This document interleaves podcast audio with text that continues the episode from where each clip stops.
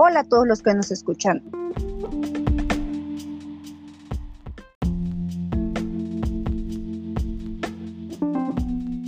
Mi nombre es Paola. Hoy Michelle Coach y Liz Licem nos hablarán sobre el reglamento de la ley en materia de auditoría ambiental. Un gusto, Paola. Gracias por presentarnos y un saludo para ti, Michelle.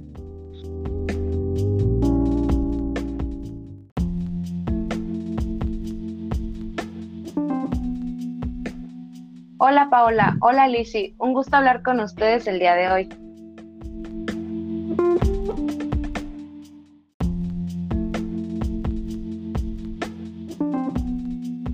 Para empezar, este reglamento nos habla que es la máxima ley de derecho ambiental en México. Esta ley fue publicada en el Diario Oficial de la Federación el 29 de abril del 2010.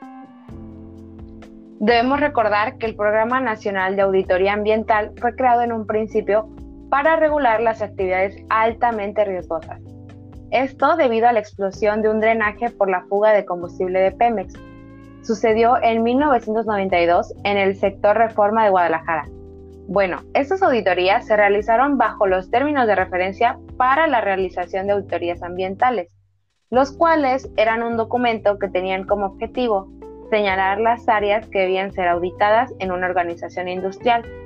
Estos incluían aspectos como seguridad e higiene, los cuales se evaluaban y en la mayoría de los casos significaban planes de acción. Así es, mi estimada Michelle. Este reglamento ha sido creado con el objetivo de regular las acciones que podrían impactar de manera negativa en el medio ambiente. Y tal como podemos encontrar en el reglamento de la ley SHEPA en materia de autorregulación y auditoría ambiental, sus objetivos se basan en simplificar los requisitos de la ley de la JEPA para ayudar a los interesados a acceder de manera óptima y así poder lograr una buena certificación a las pymes, así como agilizar los trámites que son casi necesarios.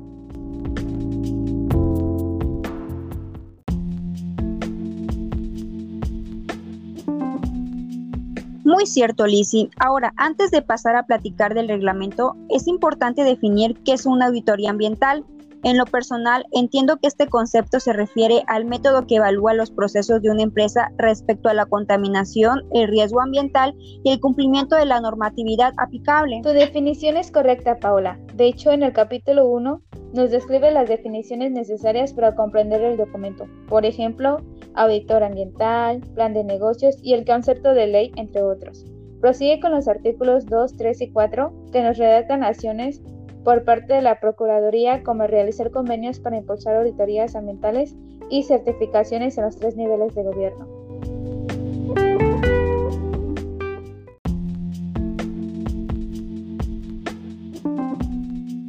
Por cierto, es muy importante conocer la definición de auditoría ambiental, debido a que el capítulo que les comentaré a continuación. Bueno, el capítulo 2, titulado Auditoría Ambiental, está integrado por los artículos del 6 al 39.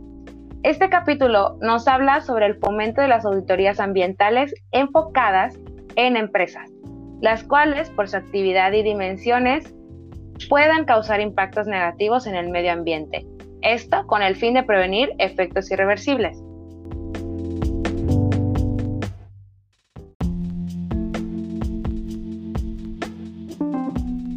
Esto sí, Michelle, este capítulo es el adecuado para encontrar los requisitos y los procedimientos de certificación. Ahora, tocando el capítulo 3, este lo conforman solamente los artículos 40 y 41 que nos dice que toda la información requerida del proceso de este reglamento estará publicado de acuerdo a la Ley Federal de Transparencia y Acceso a la Información Pública.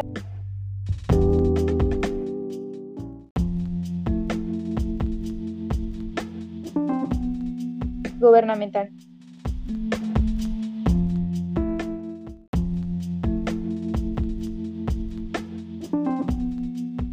Gracias, Lizzy. De hecho, lo que mencionas nos da la apertura al capítulo 4, ya que nos permite el acceso a la información para la transparencia en la toma de acciones.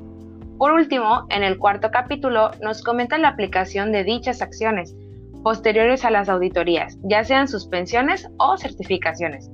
Esto por darles un seguimiento correspondiente a lo que se requiere aplicar.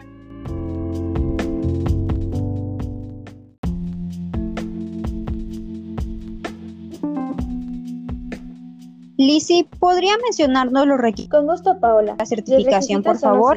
Solicitud de certificado, presentación del informe de autoría ambiental y un plan de acción.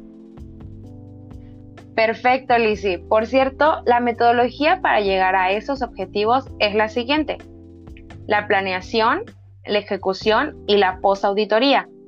En la planeación se toman tres puntos a considerar, los cuales son la selección del auditor ambiental, la presentación de la solicitud de la Profepa y el registro del programa. En la ejecución se realizan tres pasos, el plan de acción, el reporte de auditoría y el inicio de trabajo de campo. Por último,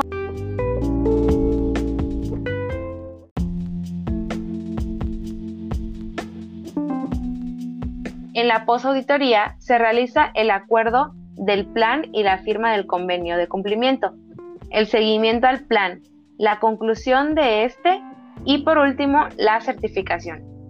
Es un proceso algo largo, pero con mucho valor, primordialmente por la conservación de ecosistemas y por el prestigio que se le otorga a la empresa certificada.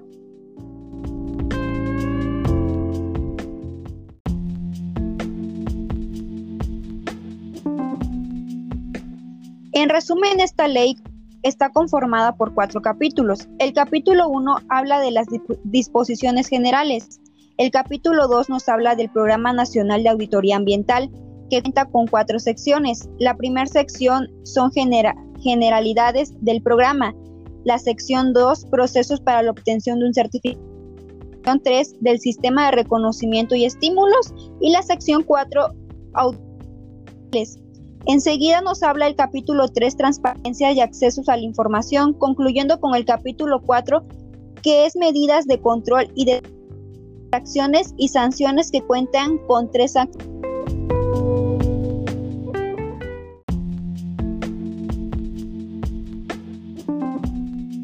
con tres secciones. La primera es auditores ambientales, la segunda empresas y por último visitas de verificación.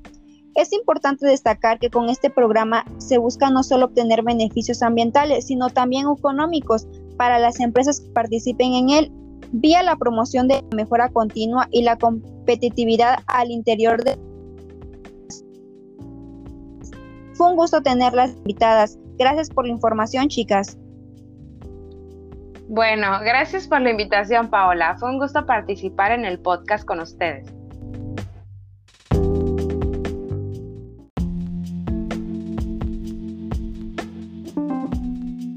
Igualmente, chicas, fue un placer formar parte de este podcast. Hasta luego. Hasta luego, nos vemos. Chao.